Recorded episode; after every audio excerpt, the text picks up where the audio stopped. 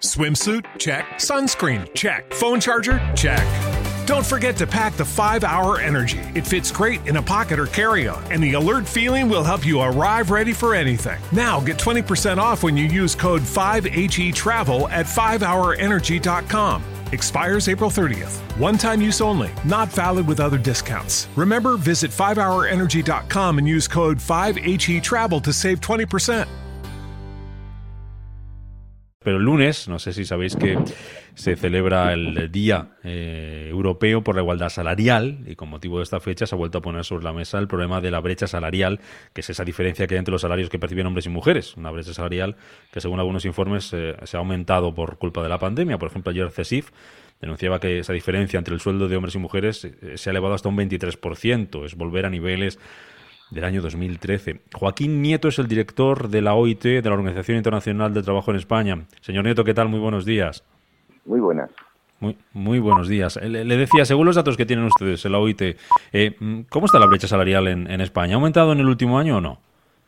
Bueno, ha aumentado en todo el mundo, porque la pandemia ha golpeado los salarios en todo el mundo, los salarios han bajado también en todo el mundo, incluido en España, algo más que en algunos otros países, porque mm, también en España eh, ha sido más fuerte el, impacto de, de, la COVID en los aspectos del empleo y, y, han bajado más los salarios de las mujeres que los salarios de los hombres.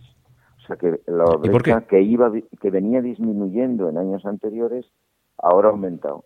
Y esto ha sido así pues porque también la pandemia ha afectado más, bueno, la pandemia, los impactos sociales de la pandemia han afectado más a unos sectores que a otros. Por ejemplo, más a las mujeres que a los hombres, más a los jóvenes que a los de eh, edad adulta, eh, en fin, más a los informales, esto más bien es en el mundo que hay muchos trabajadores informales que a los que tienen un contrato, y, y este, este hecho de que haya impactado más a las mujeres, pues ha tenido que ver con que han caído más sus salarios. O sea que habrá que redoblar los esfuerzos de igualdad para mm, reducir esa brecha eh, tan injusta que existe en todo el mundo y también en España. Ya, pero cuando dice que ha afectado más la pandemia a las mujeres que a los hombres, se refiere a que han eh, ha habido más despidos por el lado de las mujeres, a que ha habido han sido más afectadas por los ERTES, han reducido más horas. Eh, ¿Por qué? ¿Qué, han visto ustedes? Sí, porque los sectores más feminizados se han visto mm, más afectados. ¿En qué sentido?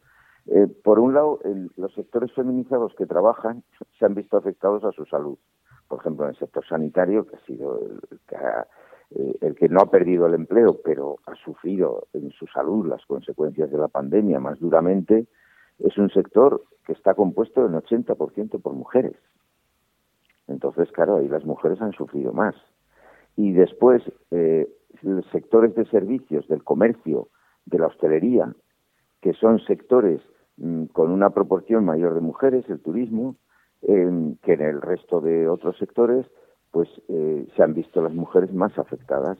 Eh, por ejemplo, la industria no se ha visto tan afectada y en la industria pues hay menos proporción de mujeres, es un trabajo más masculinizado. Entonces, eh, por eso la, pandemia ha afectado especialmente a las mujeres por el tipo de sectores donde trabajan las mujeres y el tipo de impactos que ha tenido la pandemia diferente en unos sectores que en otros.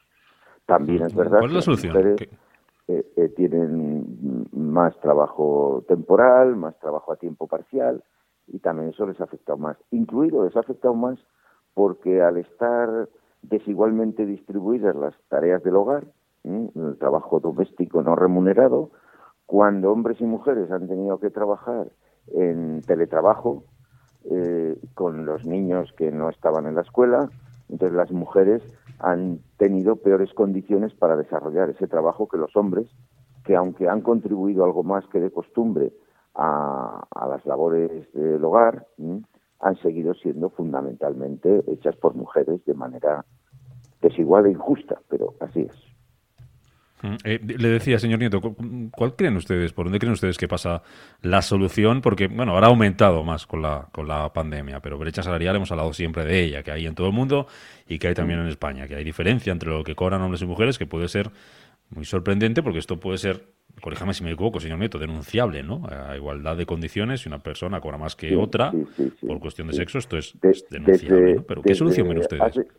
Desde hace 100 años, que fue cuando se constituyó la OIT, hace 101 años que se constituyó la OIT, ya en la propia constitución de la OIT figura eh, la cuestión de la igualdad por eh, trabajos de igual valor. ¿Qué es lo que sucede? Que luego a la hora de establecer los trabajos de igual valor no se valoran igual los trabajos masculinos que los femeninos. Y eso empieza, ya digo, en el hogar. Antes comentaba, esa, esa distribución tan desigual de los cuidados no remunerados en el hogar eh, ya empieza siendo la primera brecha. Porque la OIT y la Conferencia Mundial de Estadísticos desde hace tres años considera los trabajos de cuidados como trabajo. Otra cosa es que hay unos trabajos que son remunerados y otros no remunerados. El hecho de que no sea remunerado no significa que no sea trabajo. Y eso lo, hacen principalmente mujeres. Entonces, eso ya es una barrera para acceder al trabajo, a los mercados de trabajo. Entonces, acceden menos mujeres a los mercados de trabajo que hombres. Hicimos una encuesta a nivel mundial y el 77% de las mujeres querían trabajar en los mercados de trabajo y el 76% de los hombres estaba de acuerdo. En todo el mundo estoy hablando, con todas las culturas diferentes. Sin embargo, la participación de las mujeres no es ese 77, es mucho más baja, apenas es el 50, 22 puntos menos que los hombres. Y luego cuando entran al trabajo, entran en profesiones más feminizadas, eh, que ya están, mm, se les da menos valor, o eh, en sectores más feminizados que se paga menos el, la mano de obra. Y estas son las características que hacen que exista toda esta brecha, pero se va superando, se va superando, por ejemplo, en las administraciones públicas eso es más difícil y en las administraciones públicas encontramos mucha menos brecha ¿eh? que en el sector privado, porque en las administraciones públicas la situación de igualdad pues mm, es más eh, difícil. Aún así, en las administraciones públicas también los puestos de responsabilidad son más para hombres que para mujeres, con lo cual se produce una brecha. Eh, pero en el sector privado la brecha es enorme, de 17 puntos en, España. Aún así se va reduciendo.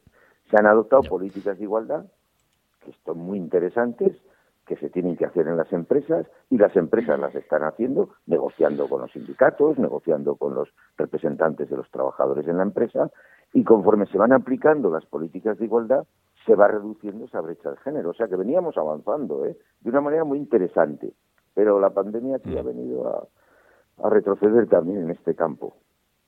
Le, voy a preguntar una última cuestión, señor Nieto, que, sé que tiene, que tiene prisa, que tiene compromisos, y que le agradecemos que nos haya atendido. Hablaba, nos contaba antes eh, de cómo ha afectado la, pandemia, más a mujeres que a hombres, pero ha afectado a todos eh, por igual. Y estamos muy pendientes de qué pasa con los ERTE, que ayer se aprobaban esa prórroga, nueva prórroga en el, en el Congreso, y escuchábamos al, al Banco de España cuestionar la efectividad de los ERTES si persistía la crisis, decía que con ERTE solo no vamos a salir de esta, y a FEDEA esta semana pidiendo facilitar los despidos en ERTE, es decir, rebajar las penalizaciones para aquellas empresas que se han acogido a esta figura y que decidan o que tengan que, despedir a trabajadores. ¿Cómo valora esto? Bueno, esta figura de los ERTES y, disposiciones especiales para proteger el empleo y las empresas y a los trabajadores, porque los ERTES protegen a las empresas y a los trabajadores, para proteger el empleo se han adoptado no solo en España, se han adoptado en todos los países europeos. Y ha sido una medida con unos resultados muy positivos. Imaginémonos que no hubiera existido esta medida. Habría sido terrible, terrible. Em, existe y se va a mantener en todos los países europeos y se va a mantener también en España gracias al diálogo social. Y los ERTE son eso, son eh, expedientes de regulación temporal de empleo que no dan opción a, otro tipo de regulación que, tendría que seguir otros caminos, pero no puede ser que una empresa aproveche el ERTE durante un tiempo y luego pueda despedir. Eso mm, vamos a esperar, vamos a mantener medidas excepcionales mientras dure la crisis sanitaria y cuando acabe la crisis sanitaria habrá que adoptar otro tipo de medidas. Y esto ya digo que es un consenso europeo bastante importante que se está aplicando incluso en otros países de Europa con más recursos que en España. O sea, la idea es la misma. El diálogo social está funcionando igual en España, incluso con más intensidad que en otros países de Europa. Lo que cambia en todo caso es eh, eh, el volumen de las ayudas, tanto a las empresas como a los trabajadores, que en el caso del resto de Europa es más cuantioso que en España. Entonces, si algo tiene que España, en fin, reformar, será fortalecer las ayudas, no debilitarlas. Don Joaquín Nieto, responsable y director en España de la OIT, la Organización Internacional del Trabajo. Gracias como siempre por su atención y por estar con nosotros en estos micrófonos. que vaya bien, Joaquín. Adiós, adiós.